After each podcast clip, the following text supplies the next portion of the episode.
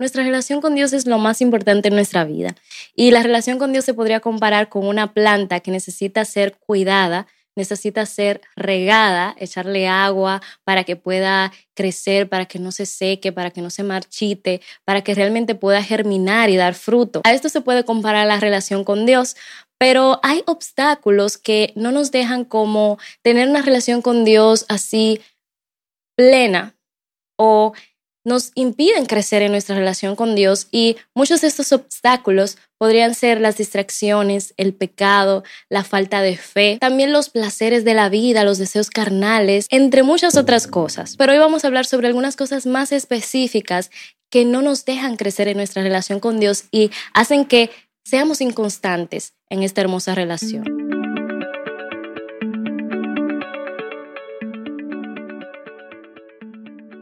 Una de las cosas que debemos hacer para poder crecer en nuestra relación con Dios y dejar de ser inconstantes es cuidar las compañías.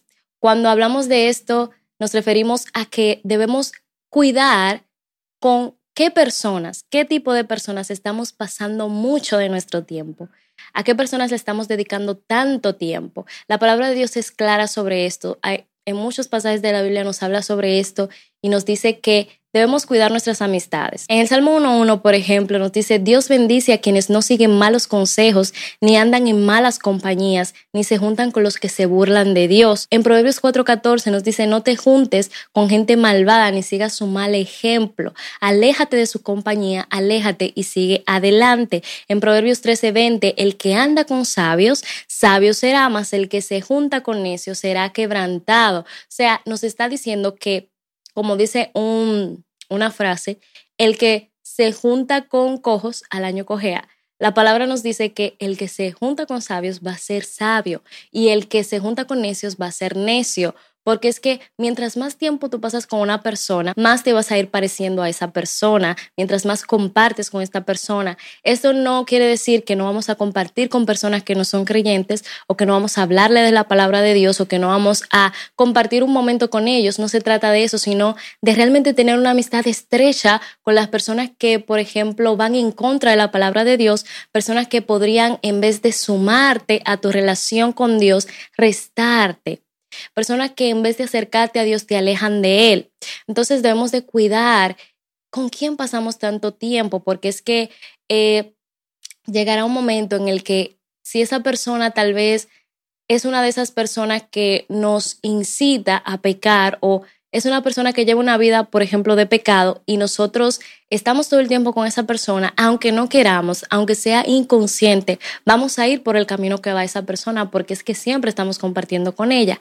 Entonces, por esa razón debemos cuidar con quién pasamos tanto tiempo, porque es que en cualquier momento nos podemos desviar, en cualquier momento podemos fallarle a Dios porque por una persona. Y es como nos dice también en Primera de Corintios 15:33, no es raíz las malas conversaciones corrompen las buenas costumbres. Mientras más malas conversaciones tenemos, más se van a ir corrompiendo nuestras buenas costumbres. Entonces, si queremos realmente crecer en nuestra relación con Dios, si queremos ser constantes en nuestra relación con Dios, debemos cuidar nuestras compañías. Otra cosa muy importante en este sentido de ser constantes en nuestra relación con Dios eh, es tener disciplina. Recordemos que cuando tenemos disciplina podemos obligarnos a nosotros mismos a hacer cosas que nosotros no queremos hacer. Eh, muchas veces no tenemos ánimo de hacer algo en específico, pero si tenemos disciplina, lo vamos a hacer aunque sepamos que no tenemos ánimos de hacerlo, porque sabemos que tenemos que hacerlo, porque es una necesidad. Entonces, en esto de la relación con Dios también necesitamos tener disciplina, poder realmente ser comprometidos con nuestra relación con Dios, tener este compromiso con Él, esta responsabilidad de buscarlo, de orar, de leer la palabra, de ir a la iglesia, de conocerlo más. Y realmente tenemos que tomar una decisión firme de nosotros hacer esto. Y la disciplina también se trata de ser perseverante, de perseverar en esto, de, de hacerlo constantemente, no solamente hacerlo un día y otro día no, y el otro día tampoco, pero el otro día sí, porque va a ser muy inconstante de esta manera, sino ser perseverantes.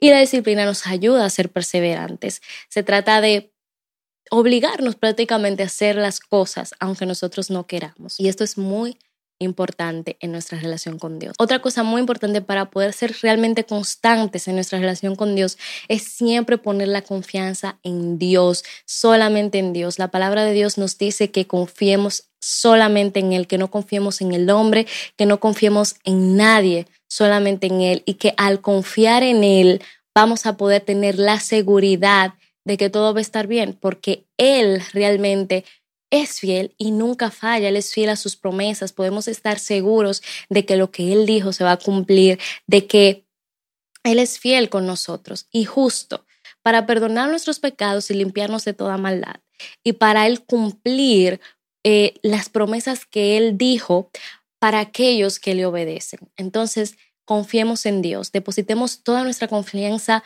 plenamente en Dios y de esa manera, al tener confianza en Él, vamos a poder crecer en nuestra relación con Él y recordando que la única manera de nosotros confiar en alguien es conociéndolo. Entonces necesitamos también para poder confiar en Dios, conocerlo más a través de su palabra, a través del estudio, meditación y lectura de su palabra. Otra cosa que debemos hacer para cultivar nuestra relación con Dios, que crezca esta relación, es tratar de obedecer la palabra de Dios y vivirla. Necesitamos vivir la palabra de Dios, necesitamos ponerla en práctica, no solamente escucharla, como dice en Santiago 1.22, solamente ser oidores de la palabra y no hacedores de ella, sino que podamos realmente hacer la palabra de Dios, que podamos mostrar la palabra de Dios a otros, que ella viva dentro de nosotros tan profundamente que podamos dar a otros de esa palabra, que en el camino que vayamos eh, podamos mostrar realmente la palabra de Dios a través de nuestro comportamiento, que las personas puedan ver la palabra de Dios en nosotros porque damos fruto de ella, porque vive y permanece en nosotros. Otra cosa que siempre debemos hacer para que nuestra relación con Dios crezca y no ser inconstantes en nuestra relación con Dios es siempre arrepentirnos inmediatamente fallamos, porque es que sabemos que el pecado nos separa de Dios y al el pecado separarnos de Dios, cuando nosotros fallamos, no debemos eh, quedarnos así, no debemos eh, olvidarnos de arrepentirnos, porque es que Dios se siente triste, el Espíritu Santo se contrista cuando nosotros le fallamos. Entonces, si nosotros sabemos que fallamos porque el mismo Espíritu Santo dentro de nosotros nos recuerda que hemos fallado, nos convence de pecado, ¿verdad? Entonces, en ese momento que escuchemos esa voz del Espíritu Santo que nos dice arrepiéntete, en ese momento nosotros debemos inmediatamente arrepentirnos, reconocer que fallamos, decirle a Dios que nos perdone, pedirle su perdón y Él lo hará porque Él siempre, siempre eh, recibe un corazón contrito y humillado, Él nunca lo rechaza. Entonces esta oración es la oración que Dios siempre, siempre, siempre contesta, la oración de arrepentimiento. Cuando nosotros venimos arrepentidos ante Él, Él siempre nos va a responder y siempre nos va a perdonar. Así que nunca dejemos eh, los pecados así. Ah, fallé, voy a pedirle perdón mañana a Dios voy a pedirle perdón en la noche. No, tenemos que pedirle perdón inmediatamente, arrepentirnos de nuestros pecados porque sabemos que fallamos sabemos que cometimos un pecado contra Dios y que Él se siente triste. Entonces, es como tenemos un amigo que, por ejemplo, eh, en algún momento hicimos algo que a ese amigo no le gustó, el amigo se va a enojar con nosotros y va a estar triste con nosotros. Entonces, si queremos realmente conservar esa amistad, no debemos de continuamente eh, fallarle a esa persona, fallarle, fallarle, fallarle y nunca pedirle perdón. Debemos de ir y pedirle perdón para que nuestra relación pueda restaurarse. Y esto mismo sucede con Dios.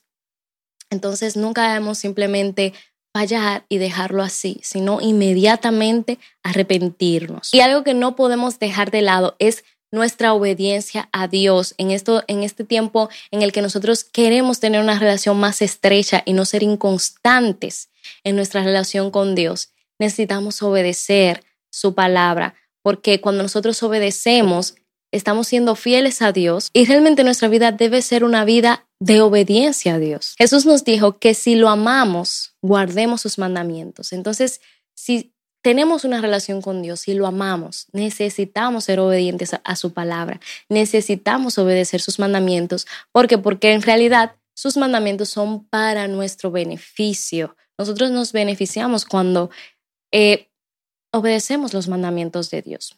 porque ellos son buenos para nosotros. Y dice la palabra que cuando nosotros resistimos al diablo, al obedecer a Dios, vamos a acercarnos a Dios y Él se va a acercar a nosotros. Y si queremos realmente adorar a Dios con nuestra vida, debemos obedecerlo, porque al obedecer estamos adorando, como nos dice en Romanos 12.1. Otra cosa muy importante para crecer en nuestra relación con Dios es amar a Dios.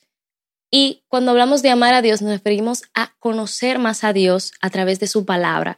La Biblia contiene la palabra de Dios, contiene su voluntad para nosotros, pero también es ella la que nos habla de Él. Entonces, si queremos conocer a nuestro Padre y tener realmente una relación con Él y poder crecer en esta relación con Él, necesitamos estudiar la Biblia, necesitamos leerla, ponerla en práctica. En el video pasado hablamos de siete cosas que debemos hacer con la Biblia y es muy importante que sepamos lo que debemos hacer con la palabra de Dios. Así que si no has visto este video, te lo voy a dejar aquí en la tarjetita y también abajo en la sección de comentarios para que vayas y lo veas porque realmente es muy importante que sepamos lo que debemos hacer con la Biblia, con la palabra de Dios. Y una de las cosas que debemos hacer es realmente conocer a Dios a través de ella porque es a través de ella como realmente podemos conocerlo. Y cuando nosotros estudiamos la palabra y conocemos más de la palabra, conocemos más de Dios, entonces nuestra fe va a aumentar. A medida que nuestra fe aumente, nuestra relación con Dios va, a ir haciéndose más estrecha porque vamos a ir confiando más en Dios. Algo muy clave en este punto también es